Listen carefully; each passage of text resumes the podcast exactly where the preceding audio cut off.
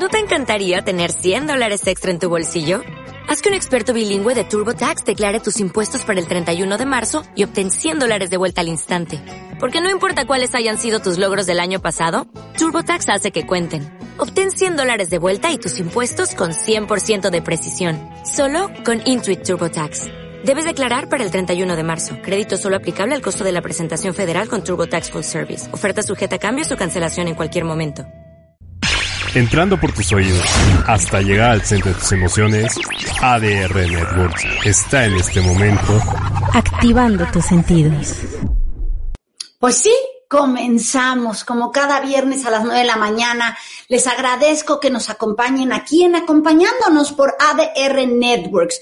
Recuerden que nos pueden encontrar en YouTube como ADR Networks en vivo, en streaming www.adrnetworks.mx, en Twitch, en Twitter, en Instagram no estamos apareciendo ahora mismo en vivo, pero también hay una página de ADR Networks y también cuando el programa eh, termina, me hacen favor de ponerlo en podcast y búsquenos en Spotify, en iTunes o iBox como acompañándonos con Alicia Rábago. Y denle follow o seguir para que puedan escuchar todos los podcasts de cada uno de los programas que tenemos cada viernes con personas muy interesantes. Siempre hay algo que aprender.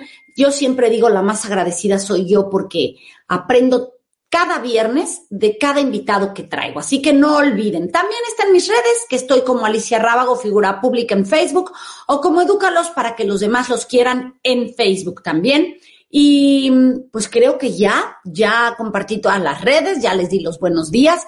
Y quiero ir directo al programa porque hoy tengo una invitada muy especial, una invitada que nos vemos seguido, platicamos seguido, pero ahora me tocó que me regalara un ratito de su tiempo para hablar sobre un tema que creo que siempre será de interés general.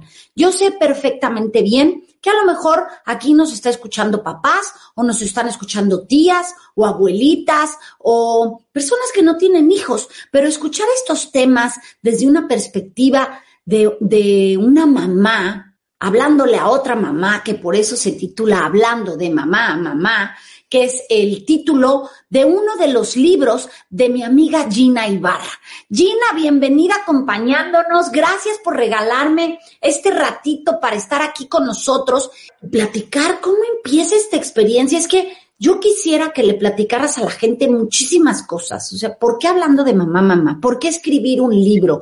¿Cómo empezó esta aventura? ¿Hace cuánto empezó? Si las generaciones por las que lo escribiste son las mismas, ¿te lo parece o no? Si es tus hijos ya cuántos años tienen y, has visto cambios. Si has visto eh, fíjate cuántas preguntas me salen. Si has visto que todo esto que tú escribiste para compartir con la gente dices, híjole, a veces suena muy duro o a veces es muy difícil llevarlo a la práctica, pero hoy lo veo hasta en mis propios hijos y digo, ay, qué bien que no me rendí.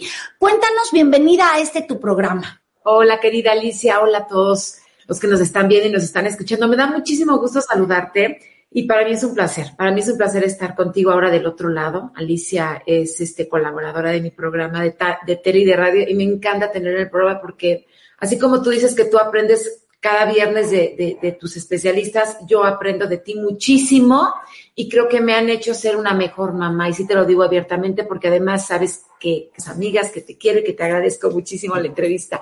A ver, muchas preguntas. Muchas. Agarra la que quieras y en el orden que quieras para platicar. Pues, pues, ¿cómo empezó todo esto? Fíjate que yo este, tengo 30 años trabajando en Grupo Fórmula y empecé con, con, Alfredo Palacios. Yo trabajaba en su programa como co-conductora, ya hablábamos de cremas para el cabello y para la cara y, para 25 mil cosas, lo que se habla de belleza y lo que hablaba Alfredo Palacios en paz descanse. Él fue un gran maestro de vida para mí en todos los sentidos. Y mm, yo me casé, él fue a mi boda, él me arregló y de repente empecé a... Cuando me casó, pues yo decía, yo quiero hablar de estos temas, ¿sabes? Y entonces sí estaba padre hablar de qué ponerte en el cabello para que no se te reseque ni cómo eh, la, crema y, todas las cosas de las que hablaba Alfredo Palacios con, tanta sabiduría, ¿no? Y, y, empecé, empecé yo a escribir sale una revista de Grupo Fórmula en ese entonces y me pidieron que escribiera algo. Yo dije, ah, pues, pues, yo voy a escribir sobre mi hijo, Juan Pablo, que es mi, mi, primer hijo, tengo tres, ahorita tiene ya 24 años y ya salió de ingeniero industrial, digo, un ingeniero mecánico, electricista, perdón, ya. Por favor, que te oiga diciendo mal la carrera, ¿eh? Por favor, tengo que decir que acaba de salir en, en, en verano y ya, es un es ingeniero. Y entonces cuando nace mi primer hijo, a mí empiezan a entrar muchos, pues no, y desde antes, desde desde que qué va a pasar en el parto y qué me va a doler y cómo sé si la contracción. Y este, cuando lo tenga, dices tú, ¿y cómo se apaga y cómo se prende? ¿No? Porque tienes una muñeca y sabes, pero cuando es un niño, todas las mamás nos aterramos y no sabemos cuándo llamarle al, al, pediatra, cuándo no, qué hacer. Qué. Y entonces empecé a escribir en esa revista. A la mera la, la, la, revista, pues ya por alguna razón ya no. Pero a mí me gustó el tema de, la, de estar escribiendo. Y entonces empecé a escribir cápsulas comerciales chiquititas que yo le decía a mi jefe, pues dame chance de que estas cápsulas salgan al aire y entonces... claro, porque tú eres comunicóloga. Yo soy comunicóloga, quiero decir que si yo no soy psicóloga ni terapeuta. claro, te llamaba, te llamaba esta parte de escribir para, para los comerciales porque te llamaba lo que habías estudiado. Ah, estaba en la radio y hacía tele con Alfredo y entonces yo dije, y entonces pensé escribir cápsulas pequeñitas que a mí me servían. O sea, que yo buscaba en internet de cómo quitarle el hipo a tu hijo y qué hacer, cómo lo acuestas del lado derecho, del lado izquierdo, que para que, que si la muerte de cuna, que si no sé qué. Y entonces empecé a escribir así de cápsulas de un minuto y empezaron a salir en Radio Fórmula. ¿Y cuál fue mi sorpresa? Cuando diferentes marcas importantes, como de ropa, como de fórmulas lácteas, como esto, empezaron a decir yo las patrocino. Y ahí empezó el concepto y cuando y antes de eso cuando yo empecé a escribir yo dije cómo les pongo entonces me acuerdo que estaba con un amigo Nacho se llama mi amigo con el que yo hacía comerciales pues de diferente y voy y le digo es que quiero hacer unas cápsulas porque quiero hablarles pues de mamá mamá no de que las mamás y yo y me digo pues no sé cómo ponerles y me dice mi amigo pues de mamá mamá le digo claro pues voy a hablar de mamá mamá y entonces empecé a escribir y siempre finalicé, soy Gina Ibarra y te hablo de mamá a mamá. Porque sí quiero decir que yo respeto mucho a las psicólogas, a las pedagogas como tú, a las personas que han estudiado años para tratar estos temas. Yo soy comunicóloga y mis dudas y mis comentarios siempre son desde, desde mamá. Y entonces empecé a hacer las cápsulas. Una mamá que he escuchado a lo largo de la vida cantidad de cosas y que dices, eh, yo la verdad tengo grandes amigas eh, conductoras, locutoras, que digo, yo no, hombre, con todos los especialistas que han, que, con los que hablan, ya, ya hubieran hecho unas tres, cuatro maestrías de diferentes temas. Seguro que si tengo tantos años entrevistando especialistas, que, que, yo hasta hago la broma, ¿no? Porque, porque entrevisto de todo. A veces digo, ay, no estaré mal de la próstata. Digo, ah, no, no tengo próstata. entrevisto y ya me siento hasta los síntomas, ¿no? Porque de una u otra manera, pues te, empieza, te empiezas a, influir de todo esto. Bueno, y entonces este, empecé a hacer, se empezaron a patrocinar y así arranca hablando de mamá, mamá.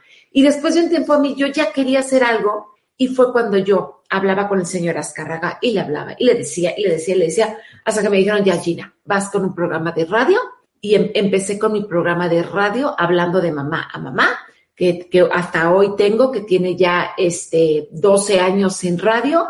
Al siguiente año empecé en televisión y con todas esas cápsulas nace este libro que se llama Hablando de mamá, mamá. De ahí todo lo que había escrito en esas cápsulas empecé a recopilarlo y dije, ¿por qué no hacer un libro para que todo el mundo? Porque la gente me decía, oye, lo que dijiste acá y lo que pusiste acá.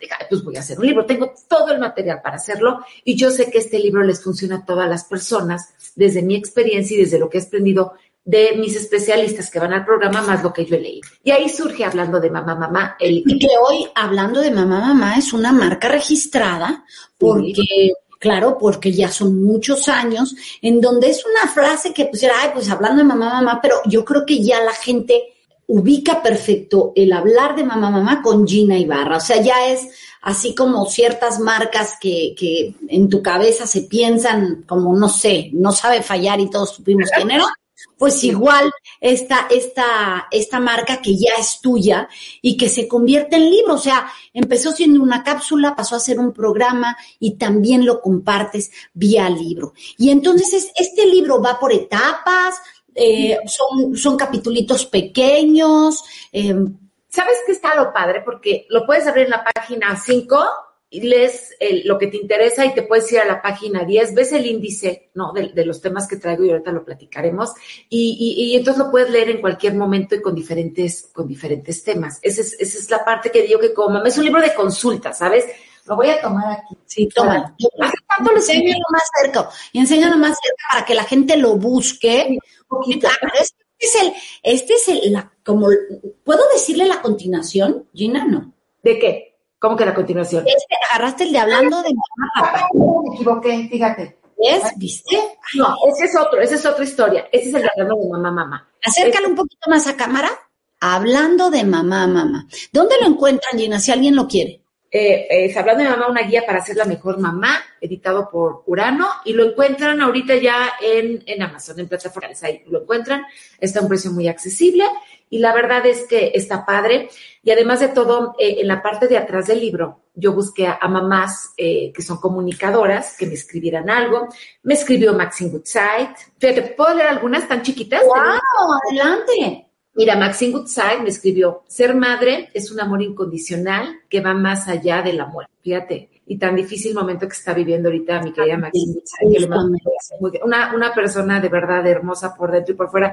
Si yo tengo un gran recuerdo de alguien como comunicadora, y que desde el número uno que yo entré al Grupo Fórmula, ella llegó y me acuerdo que hasta le daban regalitos ahí de, pues para regalar al público y me acuerdo que ella llegaba y me, guardaba y, me daba el regalo. Cuando nacieron mis hijos, llegaba con cajas de regalos para... O sea, esas ah. cosas no se te olvidan. Yo quiero muchísimo a Maxine Goodside y sé que ahorita está pasando un momento muy, muy, muy difícil como mamá. Y bueno, esto me lo, me lo, me lo regaló. Mira, justamente lo que te escribe, ¿no? O sea, qué, qué duro, ¿no? Nada más, no la repito, ser madre es un amor incondicional que va más allá de la vida. Este, Janet Arceo, divina, también tú la conoces, ella presenta. Claro, bueno. Bueno, súper, súper fan de mi querida Janet, me escribió, la maternidad es la más bella forma de dar y recibir amor, totalmente de acuerdo. Flor Rubio, que es también una muy amiga muy amiga tuya. Muy amiga mía que la adoro y dice, ser madre es la más grande responsabilidad, pero también es la más, es el más grande honor que me ha dado la vida. Paola Rojas, periodista, también este, pues es ex compañera de Grupo Fórmula y también una persona a la que aprecio mucho, me puso el amor incondicional que siento por mis hijos me cobija, inspira y fortalece. Esto me lo escribió Paola Rojas. Matilde Obregón, gran periodista, me escribió también una linda persona que también aprecio mucho. La maternidad es ver reflejado a Dios en nuestros hijos, ya sea porque llegó la cigüeña o por adopción. Fíjate también qué tema tan importante, porque ser madre no es únicamente que lo traigas en la panza, querida Alicia, como tú sabes. Así es, así es, sí. Y, también Julieta Lujambio, también alguien a quien quiero mucho. Uy, sí, bellísima también. También que hoy se ha dedicado mucho a hablar sobre estos temas de maternidad. ¿Ya lo tuviste en tu programa? Ya le he tenido en mi programa y ella tiene su libro Mamá Sola, ¿no? Tiene eh, varios. Sí, tiene varios, ¿no? Pero creo que hablamos del de mamá sola, fíjate. Ella me escribió, las mamás somos el maravilloso conducto para realizar el milagro más grande que el creador puro pudo haber imaginado, tal cual. Y creo que es una frase. Y bueno, me escribieron y ahí empezó todo este libro. Y este, y pues sí, hay varios temas que, que creo que cuando, que cuando no tienes ni idea, el que te digan ciertas cosas hasta cómo cuidarle el ombligo a tu hijo. Dices tú, ay, gracias, no sabía cómo, ¿sabes? A ver, te voy a hacer esa, esa gran pregunta. Hoy a distancia de haber escrito ese libro, em, que lo tienes en tus manos y que la verdad es que da mucho orgullo, ¿no? Haber conseguido un sueño ¿Tú ves que cuando escribiste ese libro había una generación diferente de mamás a la de ahora?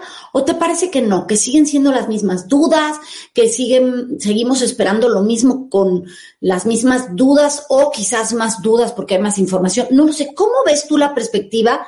Porque esto ha cambiado en pocos años. O sea, las generaciones han evolucionado en pocos años. ¿Cómo lo ves? Mira, yo creo que sí, sí, sí, muchas cosas han cambiado hasta las formas en la que la Organización Mundial de la Salud o los pediatras te dicen. Cuando mis hijos estaban chiquitos, yo me acuerdo que me decían, acuéstalos boca abajo para evitar la muerte de ¿no?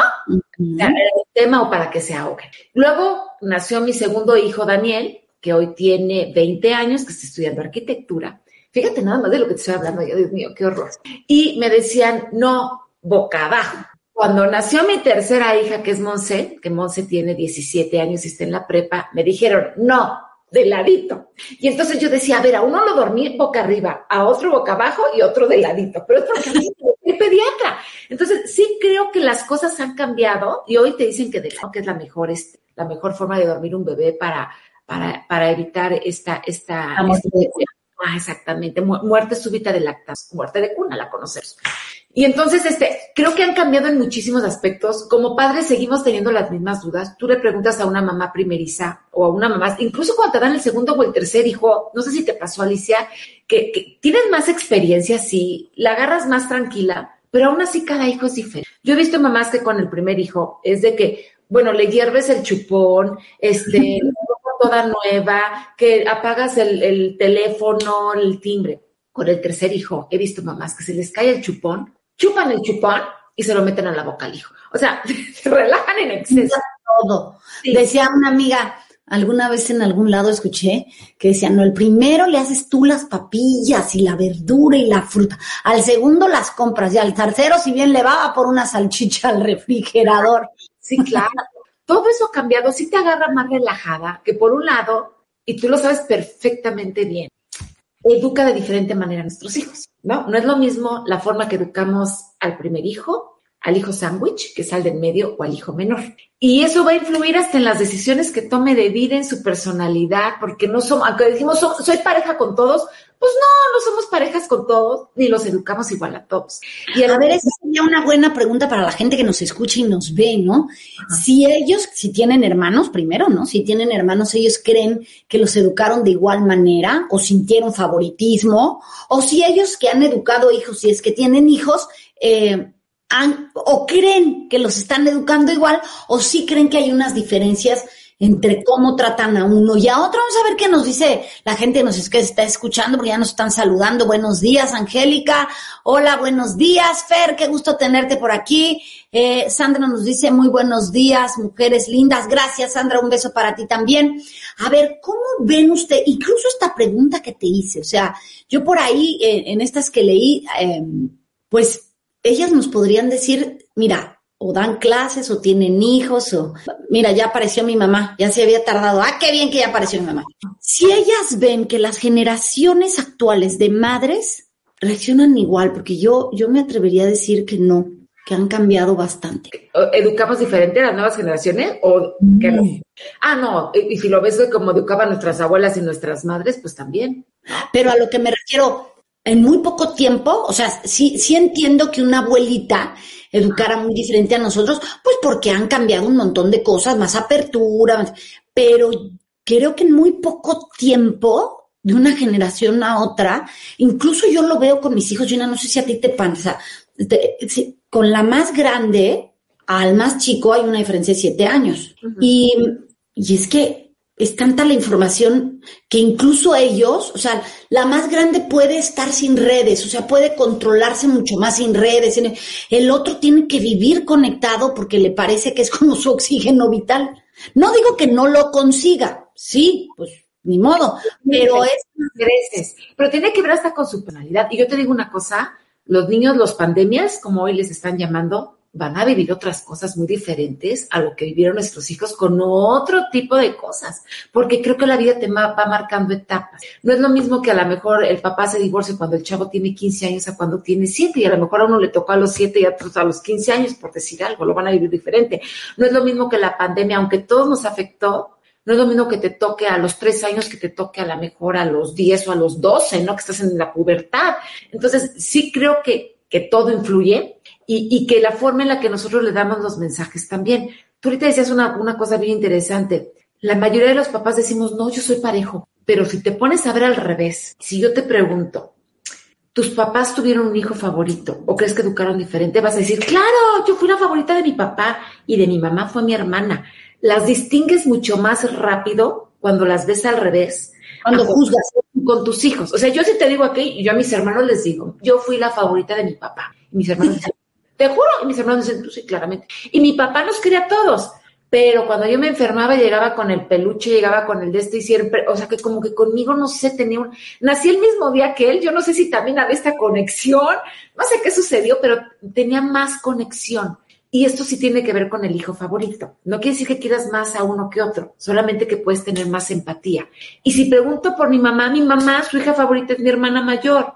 Y no es que la quiera más, pero es como que algo que entre hermanos lo Conectan mejor. Conecta mejor. Con los hijos pasa lo mismo. Y a veces como decimos, no, yo a todos igual y parejo. Tú sabes. Bueno, es que hay unos padres que lo justifican diciendo, pues es que es el que más lo necesita. Sí, sí, lo dicen, pero yo creo que yo sí creo que la empatía, por eso son las amistades, la gente. Y si quiero dejar bien claro, no es que quieras más a uno, yo creo que todas las mamás damos el riñón por cualquiera de nuestros, pero sí puede ser que te comuniques más con uno que con otro y que digas, ay, este se parece más a mi suegra. No, digas a lo mejor, a lo mejor ah, no tanto, lo, lo adoro. Pero ese comentario es como que no es el favorito. O sea, lo adoro, pero a lo mejor me cuesta más trabajo comunicar. Y el de él, el otro siempre está pegado conmigo, me ayuda, entonces tengo más empatía. Y, eso creo que es normal en los seres humanos y tampoco nos tenemos que sentir culpables por eso. Entonces, sí creo que a lo mejor sin querer, bueno, hasta las abuelitas, mi suegra agarraba y les daba el domingo a mis hijos y yo me enojaba, pero al mayor le daba 20 pesos y a los otros les daba 10, ¿sabes? Y no le digas a nadie, ¿sabes? O sea, ese tipo de diferencias que a lo mejor no es tan bien que las hagan, sí se nota que igual había una predilección por unos hijos o de los otros. Creo que sí se da, pero la mayoría de los papás no nos atrevemos a, a, decirlo, ¿sabes? en voz alta. Yo creo que hay unos que ni cuenta. Ni cuenta se dan. O sea, hay unos que incluso es tan evidente que dices, ¿cómo te vas a dar cuenta? Pero no. Por no. Claro, ay, tu consentido es este. Claro que no. Ah, y los de afuera sí lo. Sí, que, es como muy evidente. No, no, no. Y te digo, muchos se excusan en, es que es el que más me necesita. Sí, claro, es que el, el enfermo, ¿no? Hay una frase que dice, no tengo hijo favorito. Mi hijo predilecto es el que se enferma, el que llora, el que le rompe en el corazón, ¿no? Por ahí hay una frase. Claro, sí, es cierto, cuando mamá estás pegada a ellos, pero, pero sí creo que la cercanía con uno y con otro va a cambiar sin tener que ver con él. A todos los amamos de forma, así como los dedos de las manos, ¿no? A todos son necesarios, todos, los amamos de la misma manera. ¿Qué dedo quieres más? Pues a todos quiero, no quiero que me corte ninguno, pero cada dedo de la mano es creo que desde ahí podemos, esta analogía la podemos. Y este libro te habla mucho de estos conceptos, o sea, de... Sí, fíjate que hay una parte en que justamente hablo de cómo educamos al primer hijo, al hijo, al hijo sándwich, que es el hijo que suele ser el hijo que como, pues, le dejas la carriola del hermano, le dejas el mameluco del hermano, porque al primero vas y te compras a las tiendas estas súper caras, les compras todo, y al segundo, pues ya le das. Y el bebé eterno, que es el hijo más chiquito, que tiene su parte linda, ¿no? Que es la, y la parte no tan linda, porque siempre va a ser considerado como el bebé eterno y el que a veces no se le toma en cuenta sus decisiones. Y fíjate qué curioso, yo no sé si, si en, varias familias les suene de que puede tener 40 años y el hermano mayor a veces lo sigue protegiendo porque es el hermano chiquito. O sea, se sigue viendo como el chiquito y tiene la parte a gusto de que, de esa, pero también a veces no se le toma tanto en cuenta. No tiene la presión del primero, pero sí tiene la parte de que, oh, ya es el menor. Pues, o, ese hermano, o ese hermano primero que nadie le dijo que tenía que suplir al papá ni fungir como padre, pero como es el grande, tiene que cuidar a los otros. Bueno, a mí me ha tocado, Alicia, y, y, y, y amigos que nos están escuchando, en fiestas infantiles, de que la mamá estaba con el cafecito con las amigas y agarraba al hijo de ocho años y le decía, llévate a tu hermanito de cinco y te doy 50 pesos. Le daba 50 pesos, entonces estaba el hermanito llevándolo de las pelotas y no sé qué. A veces al hijo mayor se le dan responsabilidades que no le corresponden, ¿sabes? Y entonces eh, eh, son cosas que a veces las mamás tienden a hacer y que está fatal y que influye en el mensaje que le estás dando al hijo mayor y al hijo. Y el hijo sándwich, pues es el hijo que a veces es el rebelde, ¿no? Dicen, porque no se le toma tanto en cuenta, ¿no? Es el hijo de que este quiere llamar la atención, pero pues es el, hijo que pues está entre el mayor y el menor, ¿no? Es el hijo perdido. Tiene una personalidad, dicen que suelen ser de una personalidad muy diferente, ¿no? A, a, los otros, pero yo creo que también es como personalidad o cosas que ya también vamos poniendo. O sea, que, dice, aquí nos dice Leticia, buen día para las dos. Muchas gracias Leticia, gracias por estar aquí con nosotros. Eva, gracias por estar aquí con nosotros. Gracias por la suerte, muchísimas gracias por, por todo lo que nos escriben. Me tengo que acercar porque yo también estoy rete. Leo, ¿no? Pero gracias a los que están aquí. Este es, el día de hoy tenemos a Gina Ibarra y estamos platicando de una de sus publicaciones, porque tiene dos. Esta es Hablando de Mamá, Mamá, que ya nos contó la historia de cómo aparece el concepto, cómo nace esa necesidad de escribir un libro que te acompañe con estas dudas que ella tuvo como madre y que veía que funcionaban para muchas madres y quiso pues compartir de manera física y no solo en cápsula todo, aquella, todo aquello que recopiló durante años en cápsulas que hizo. Y hoy es ese libro de hablando de mamá, mamá, y que luego viene hablando de mamá, papá, en donde, porque además hoy creo que eso te lo han de decir mucho, Gina. ¿Por qué nada más de mamá, mamá y no de mamá, papá? ¿No te lo dicen? Es que sabes que, ese punto es bien importante. Decías tú que se ha cambiado la maternidad y la paternidad. Sí, 100%. Mi papá en la vida me cambió un pañal. Mi papá, pero ni de broma andaba con la pañalera y con la carriola, ¿no? Mi papá era la autoridad, era la eh, y, hoy que veo a tantos papás hasta con el rebozo y, yendo a los cursos psicoprofilácticos, y cuando los papás empiezan a decirme, oye, ¿por qué nosotros no nos tomas en cuenta? ¿Y por qué no? Y yo cuando iba a las juntas de mis hijos y de repente veía a los hombres todos trajeados con el reloj de, ay, que acabe porque me tengo que ir a trabajar y presionados. Decía, es que hoy en día hay mayor interés en, los papás, en sumergirse en la vida de los hijos. Y esto está padrísimo, tanto para ellos como para los niños, porque tú sabes bien, Alicia, que esta imagen masculina, esta, esta presencia de papá en los hijos es bien, bien, porque llega un momento, hay una edad en donde los papás tienen que despegarse de nosotras las mamás para juntarse con los papás, ¿no? Para también tener esta imagen y, tú lo explicas mejor que yo.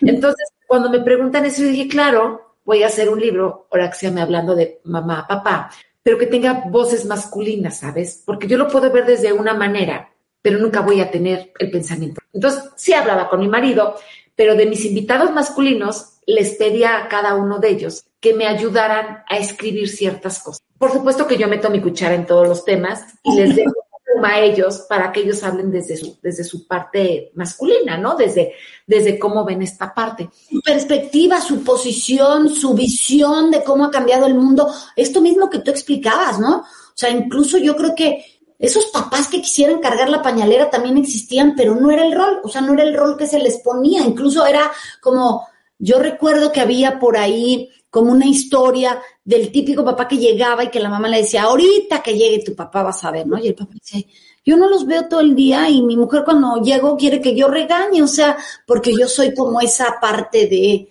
la autoridad. Y, y, por todos lados estaban bombardeados por los amigos de, ay, manona, ¿cómo? Eso es de mujeres, ¿no? O sea, no.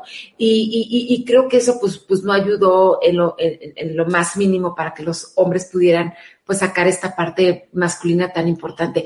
Y hoy en día se sabe, fíjate que platicando con, un especialista, que te digo que yo de todos aprendo, que habla sobre psicomotricidad y sobre todo este, este rollo de los niños, me dijo algo que me quedó bien claro, porque a veces las mamás no les permitimos a los hombres. Y si les dejamos, no sé si tú lo hiciste, yo sí, Oye, pero no le das la leche muy caliente, la mamila checa antes, póntela aquí, porque no sé, y el baño con el codo, porque no lo vayas a quemar, y la le damos indicaciones y no los dejamos. Y este especialista me dijo algo que me hizo ruido, y me dijo, ¿tú sabías que la forma en la que un hombre carga a un niño eh, es bueno, es diferente a la como las mujeres lo, lo, hacemos por su forma y fuerza y estimula ciertas partes de su cuerpo que nosotros no podemos. Es decir, cuando nosotros cargamos al hijo, lo agarramos, mira, de la cabecita y la mollerita y la no sé qué. Cuando el hombre lo carga, lo jala, lo agarra más grande. Y entonces como mamá lo vas a lastimar, ¿no? la forma en la que lo hacen ayuda a tu psicomotricidad para que los niños caminen más rápido, se muevan de otra manera, este, pierdan el miedo, este, los avientan en la alberca, ¿no? Las mamás un poco más ruda, digamos, que no es que sea ruda, es una manera, eh, es una forma distinta y que los niños lo necesitan. Yo en mi libro de Hablando de Mamá pongo un ejemplo que alguna vez me tocó, ya sabes, estaba yo, y llega el niño y le dice, oye, ma, este, ¿le puedo quitar las rueditas a mi bici? Y le dice la mamá, no, porque no sabes andar en bicicleta y te vas a. Y el papá le dijo, yo lo ayudo, le quito las, las rueditas, que no sé qué. Está bien, súbete a la bicicleta, ponte el casco, ten cuidado, 20 indicaciones. Y el papá, ok. Se suben y pues, ¿qué crees? Pues se cae el niño. Entonces llega el niño llorando con el raspón y entonces la mamá nos encanta te lo dije, porque además las mamás somos videntes, ya lo sabíamos. Te lo dije que ibas a caer. Ponte a dibujar y siente. papá voltea y le dice, no, chúpate la sangre y vuélvete a subir. Esa enseñanza que da un papá, que da una mamá, influye en el comportamiento. Que como mamá creo que es importantísima y súper valiosa. Cuando entendemos eso, es como cuando mamá decimos, ¿sabes qué? No pasa absolutamente nada. Que se chupe la sangre y que se suba otra vez a la bicicleta. Y es el hecho de también respetar las formas, ¿no? O sea, tú aprendiste de tu papá ciertas cosas y aprendiste de tu mamá ciertas cosas que hoy te hacen ser lo que eres. O sea, a lo mejor hay casos en donde el papá es más sentimental que la mamá, o al revés, o el papá es mucho más objetivo y claro cuando dice algo. ¿Cuántas veces no escuchaste amigos y que, y que nos digan si es cierto o no, que te decían, no, mi papá es muy duro con las calificaciones, pero siempre nos da todos los permisos.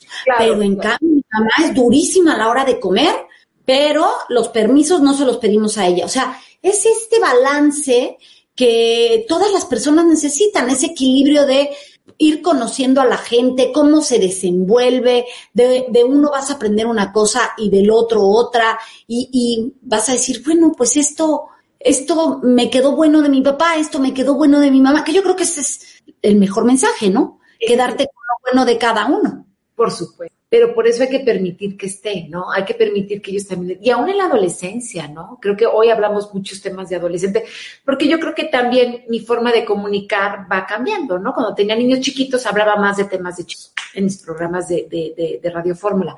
Hoy en día hablo mucho de adolescentes y, y, Alicia siempre hace favor de acompañar a hablar de estos temas porque ambas tenemos hijos adolescentes y entonces a veces estás viviéndolo con el hijo y dices, no, pues hay que sacar el de la rebeldía y de los límites, o hay que checar este, el, el que hoy los chavos también desesperanzados y que los encuentras eh, con ciertos eh, cambios.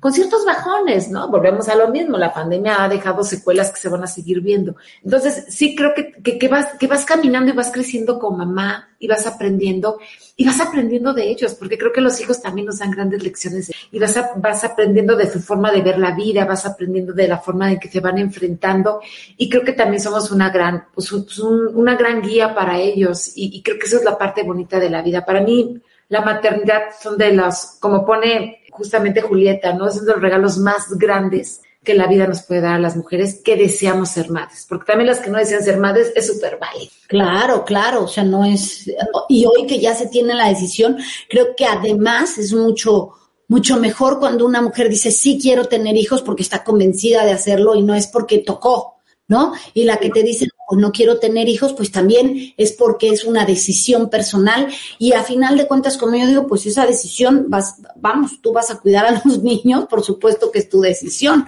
¿no? Oye, y ahora que tú, que tú ves a tus hijos ya, pues ya grandes, ¿no? Pues ese ingeniero, ¿no? Ese futuro arquitecto, y bueno, la niña que todavía está en prepa, ¿sabe quiere estudiar o no? Ya, ya sabe, ella quiere estudiar este diseño gráfico. Ah, pues ya lo tiene muy claro, porque el mío que está en prueba no lo sabe todavía, ¿eh? Súper claro, y además tiene mucho talento, que creo que es, bueno, mamá gallina, ¿verdad? Pero no, es que si te das cuenta de que yo le digo que sus, sus, cuadernos los decora, ¿no? O sea, les pone, es, es muy, muy, muy visual. Entonces, mm. tiene mucha facilidad manual. Entonces, creo que una de las partes importantes en tu vida es lo que quieres hacer, pero también el talento que tienes. Y cuando juntan las dos cosas, es cuando, wow, ¿no? Logras todo lo que quieres en tu vida. Oye, pero, y justamente esto, que, que, esa te iba a preguntar con los hijos. Después de, de ese proceso, porque es un proceso de aprendizaje, de investigación y de quiero saber para ser una mejor mamá, y luego al saberlo, pues lo quiero comunicar para que toda la gente pues también esté tan informada como yo, y de una manera ágil y divertida, como empezaron las cápsulas y luego el libro. Hoy, hoy a distancia, ¿ves a mamás que procuran estar tan informadas, de qué manera, ¿cómo las ves? ¿Cómo ves esas mamás? Porque ya tienes mucho en el camino, Gina. ¿Cómo ves a esas mamás de antes? Eh, no porque sean buenas o malas, ¿eh? No estamos diciendo que sean buenas o malas, simplemente son épocas diferentes. ¿Cómo ves que se informan ahora?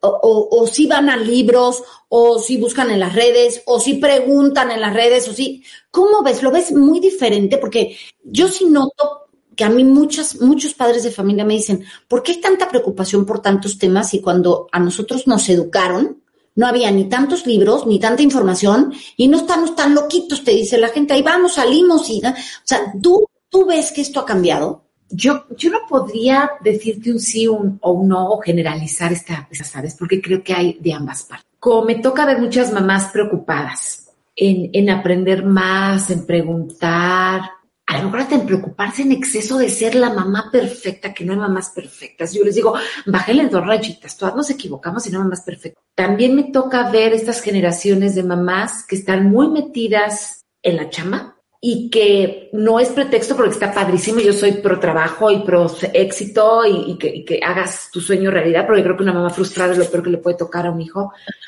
pero que también se olvidan de ese rol de ser mamá y de esa responsabilidad.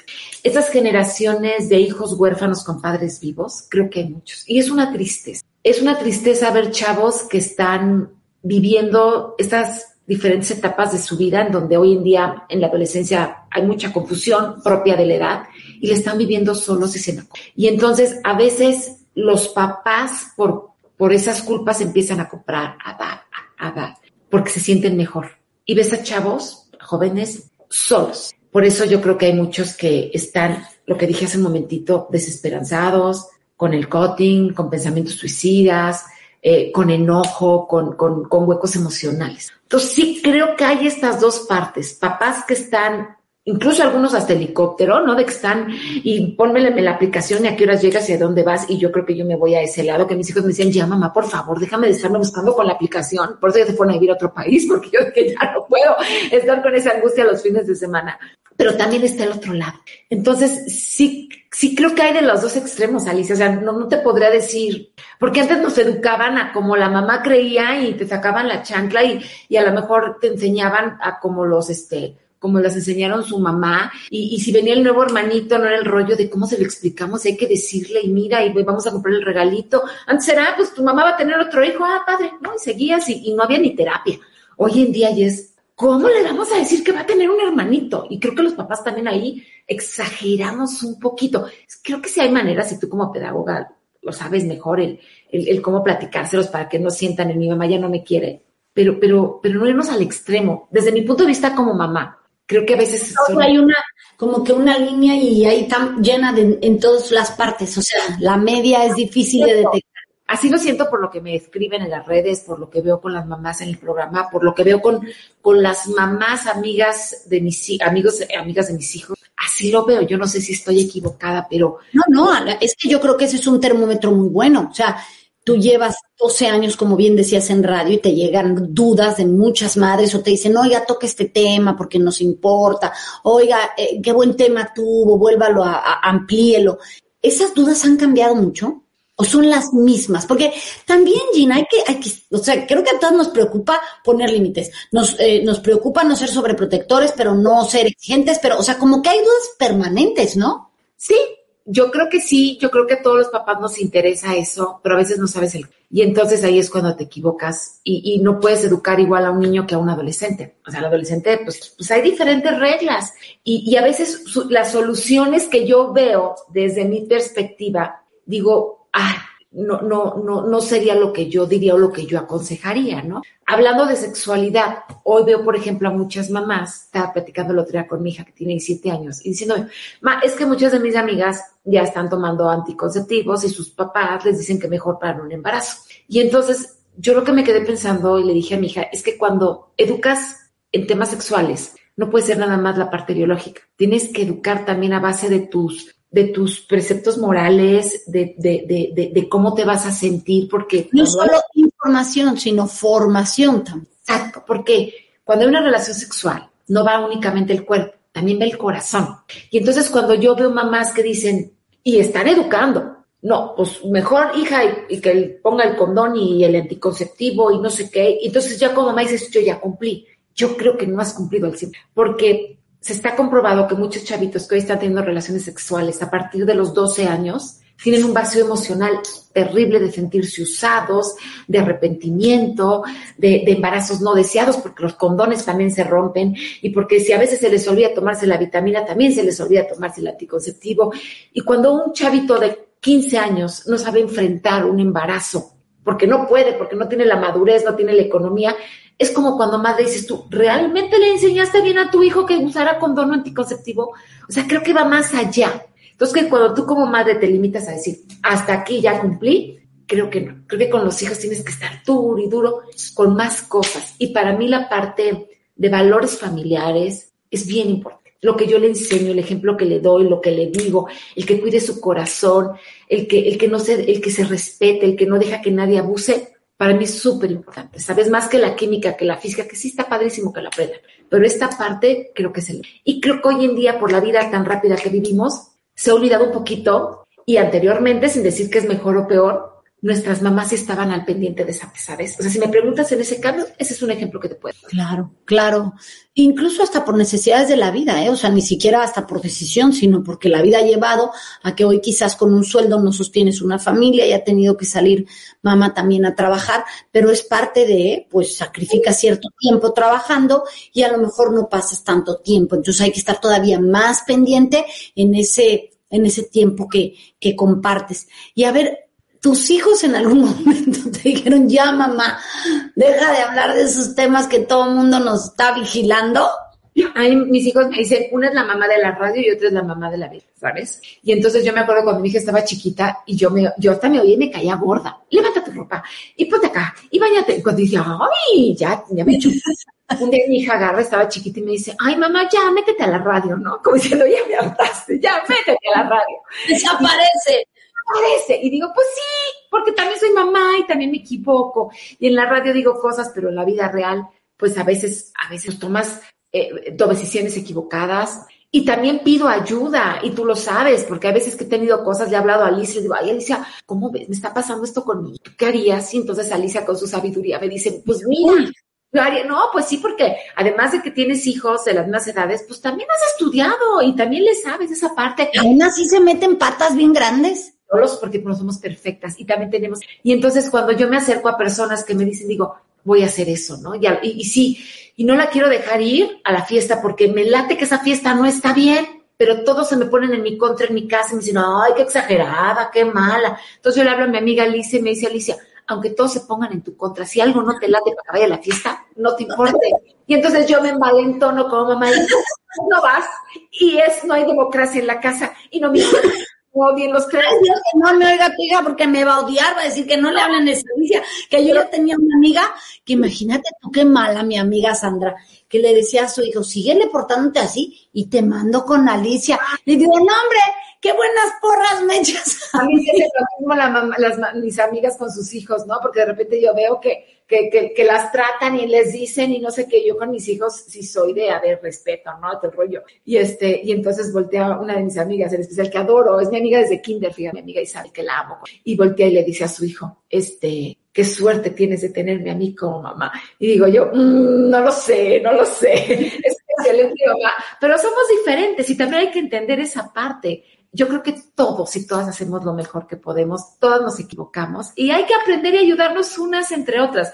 Creo que las mujeres también está padrísimo. Yo tengo amigas que cuando trabajo yo no podía llevar a mi hijo al fútbol y me decía mi amiga, yo lo llevo porque mi hijo, tu hijo también iba, yo te lo recojo, yo te lo llevo y hasta lunch le llevabas. Oh. Esas partes dices tú, qué padre tener que entre mujeres que de mamá a mamá nos ayudemos y hagamos una tribu y una comunidad y que aprendamos la una de la otra y que nos demos un consejo con amor, que le digamos, amiga, sé que estás pasando por esto, yo lo estoy viendo desde afuera sin emoción, yo haría esto o te recomiendo esto si es que quieres mi consejo. De manera muy respetuosa, ¿no? Es, es como, estoy viendo este peligro, estoy viendo que está sucediendo esto, estoy viendo que a lo mejor estás, no sé, tuviste un problema con el más grande y se te está olvidando que hay otro acá, ¿no? Y no te estás dando cuenta, con la intención siempre de ayudar más que de juzgar. Lo que pasa es que las duras con nosotros, ¿eh? Somos muy y ves la paja ajena, ¿no? Y mira a su hijo que berrinchudo, y yo ya le había puesto tres nalgadas y no sé qué, y mira que, ¿sabes qué? Que, que cada quien hace lo que... Y en lugar de juzgar y criticar, hay que ayudarnos entre nosotros. Por eso también la intención, yo como comunicadora, y cuando alguien me dice, oye, es que eso que me dijiste, no sabes cómo me cambió la vida, cómo me sirvió, a, a, a mí me gratifica, ¿sabes? Independientemente de que te paguen un sueldo en la empresa donde trabajas, es decir, wow, o sea, mi consejo o mi experiencia o el comentario de mis especialistas, porque digo que son mías, ¿verdad? De los especialistas que van al programa, le ayudó a una familia a no fracturar esa relación tan importante con los hijos, a dejar ir cosas, a no ir, hacer mejor como mamá, sacar tu mejor versión como mamá. Con eso yo ya estoy, ¿sabes qué más que servir? Entonces, que yo creo que en esta vida se habla de tres tipos de motivación. ¿No? La motivación intrínseca, la motivación extrínseca y la motivación trascendental. Te escucho y digo, bueno, pues esta ya cumplió las tres y está contenta. Aunque, y vamos, esto no quiere decir que siempre uno esté de buen humor y todo sea felicidad, a veces también uno se bajonea. Pero mira, la intrínseca es esta manera en donde dices, me gusta lo que hago, es mi trabajo, estoy aprendiendo, estoy investigando, estoy tratando de comunicar a gente algo que yo aprendí. La extrínseca a lo mejor es esto que tú dices, oye, además voy al, radio, me valoran en mi empresa y recibo un sueldo.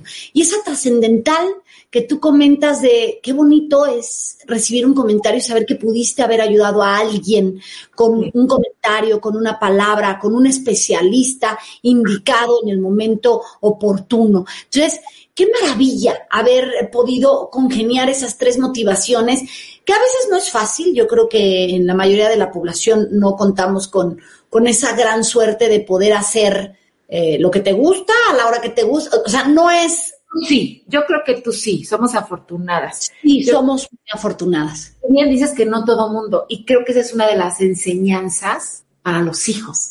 Yo siempre le digo a mis hijos, si haz lo que te gusta, haz lo que te mueve y de a lo que tienes talento. Alguna vez fui a dar una plática tecnológico y me acuerdo mucho que entre mi plática yo decía, es que yo cuando entro a la radio o algún foro de televisión, a mí me palpita el corazón a mis treinta y tantos años estar. Y cuando dicen cinco, cuatro, tres, dos, uno, vas al aire, me emociono todavía. Y eso es lo que ustedes como jóvenes tienen que encontrar en la vida. Y entonces cuando salí de esta plática, porque no digo conferencia, la verdad no, esta plática con chavos, se me acercaron dos y me dijeron, yo no sé qué hago estudiando ingeniería si yo quiero ser psicólogo, yo quiero ser financiero. Habla con tus papás, es que no sabía cómo, pero a mí no me gusta. O sea, sé que tengo facilidad para las matemáticas, pero no me emociona. Entonces, yo es lo que trato también de proyectarle, hasta también a los jóvenes, ¿sabes? Porque esta plática de mamá, mamá es, pues si también hay un huequito para hablarle a los jóvenes, también lo hago, porque es, una forma de escucharla de otra manera. Y sí, y qué bonito, qué bonito es eso. Miren, ya me está dando ahí el rayito del sol. Miren, miren. Sí, corta por ahí. Por sí, es, una luz que llega así. A ver si al ratito no me cae aquí, no veo nada. Pero, a ver, Gina, entonces este, este, este libro que tú, que tú tienes, y hablando de mamá, mamá, y bueno, y la segunda publicación hablando de mamá, papá, es un libro que, que alguien puede llevar a una mamá que acaba de, de nacer un bebé, a una mamá que tiene un niño de 5, de 6 años. Eh, son, son de estos consejos prácticos que nunca sobran y que seguramente en algún momento vas a tener la duda. Este libro de Hablando de la Mamá va a los primeros siete años. Dice, Dan, eh, porque hay una frase que me gustó. Dame los primeros siete años de vida de un niño y te diré el hombre que es. Y entonces yo digo, sí es cierto, los primeros años de vida son importantísimos por esta sinapsis, esta conexión neuronal, pero aparte por todos los ejemplos, por lo que le enseñas, bueno, hasta el gateo, que es importantísimo. Muchos papás dicen, mi hijo no gateó, se fue a la caminada. Y tú, tú lo sabes que el gateo es importantísimo por esta eh, eh, sincronicidad entre ojo-mano, ¿no? Y que se les ayuda hasta la lectoescritura. Un montón de cosas, ¿sí? Pero cuando no lo sabes, hasta presumes que no gateó, ¿sabes? Entonces es importante que como mamá digas sí. El, ombliguito, yo te decía primero en la entrevista cómo cuidarlo. A mí mi pediatra me decía, huele a tu hijo, porque cuando, por ejemplo, algo está mal, con, el olfato lo puedes checar. Y antes te ponían que, que, que, que para limpiarle el ombligo, estas, estas que son hasta moradas, ¿no? Ah, ya, ya. Entonces te digo aquí en el libro, no, tienes que ponerle este que es blanco para desinfectar, porque si se infecta el, ombligo de tu hijo de una onfalitis, que es peligrosísima porque te puede hasta morir. Y entonces hasta cómo cuidar el ombliguito, cómo cargarlo, cómo acostarlo. Este, eh, eh, te hablo, por ejemplo, también, hablo de, esa parte de la educación, este, del primer hijo, el segundo hijo, el tercer hijo. Em, bueno, ya son, lo escribes de tantos años, de, de, la muerte de cuna, te hablo de, del amor, del miedo, de la autoestima, de, de, lo que debes, de, que debes detectar a tiempo, de los dibujos, ¿no? De lo que te dice un dibujo de un niño, del primer día de escuela que se te rompe el corazón, de peleas entre hermanos, que a veces somos referees, ¿no? ¿Y tú qué hiciste? ¿Y tú qué? Y entonces la mamá sabiamente dices, pues tú tienes la culpa y estás equivocado. Claro. sí, lo que sí y lo que no debes de hacer, que a veces es más importante que haya, que no haya rivalidad entre los hijos antes que la justicia. Entonces, a lo mejor es decir, pues los dos, los dos le quitas el juguete y los dos están castigados. Ustedes, ¿no? Porque entonces el que queda castigado va a decir, mi mamá no me quiere. Y esa parte es bien cuidadosa. Entonces, hombre, ni desperdicio de un minuto de esta charla Dinos dónde te encontramos, dónde encuentran el libro. Bueno, vamos a pedirle a Gina que en los comentarios ponga el link del libro en Amazon por si alguien lo quiere adquirir. Copias y le pegas el link en los comentarios para que alguien que nos escuche, porque hemos descubierto, Gina, que en vivo aquí nos escucha gente a la cual agradecemos y que nos están mandando saludos, cosa que agradezco profundamente a todos los que nos mandan saludos, pero eh, luego nos escuchan en, en, otro, en otra hora o se van al Spotify. Pero que sepan que en este link va a estar el link de tu libro para que lo puedan adquirir. ¿Dónde te encuentran a ti? A mí me encuentran en Gina Ibarra-TV en todas mis redes sociales. tengo un programa de radio, eh, ¿sí lo puedo decir? Sí, claro en Radio Fórmula 1470 de 12 del día a 1 de la tarde de lunes a viernes y también se transmite por internet y los sábados por Telefórmula, canal 121 en ICI, hay muchos canales en, en, las diferentes partes de la República que es Telefórmula, es de 11 a 12 del día ahí, ahí me encuentran y pues con todo el gusto y con un placer de verdad de haber estado contigo, mi queridísima Alicia Rabago. ¿sabes? qué rápido se nos fue, es que cuando uno platica a gusto, el tiempo vuela. Les agradecemos a todos los que cada viernes se conectan a escuchar. El viernes que entra, ¿qué día es? Estoy un poco perdida. Hoy es 18, 20. Ay, qué tema tengo. Miren, ya tengo a, tanta, a tantos buenos especialistas que esperen el banner porque tenemos tantos buenos temas que no se los pueden perder. Así como este viernes tuvimos a Gina. Es 25. Em, em, ay, ay, no me acuerdo, pero bueno, los dejaré en intriga para que se eh, fijen en mis redes qué tenemos el viernes siguiente aquí en acompañándonos, viernes 9 de la mañana en ADR Networks, no se lo pierdan. Y también síganos en Spotify, que, que los podcasts a mucha gente le ha dado por escuchar podcast, por ahí estamos en acompañándonos con Alicia Rábago. Gina, mil, mil gracias a ti y a toda la gente que se conecta. Nos vemos el viernes siguiente. Les mando un abrazo, un beso y estamos aquí activando tu educación, activando tus sentidos. Por hoy hemos terminado, pero nos vemos la próxima semana en punto de las 9 de la mañana en Acompañándonos, en donde seguiremos tocando grandes temas de tu interés con grandes especialistas que nos ayudarán a mejorar nuestra calidad de vida y la de los demás. Yo soy Alicia Rabago.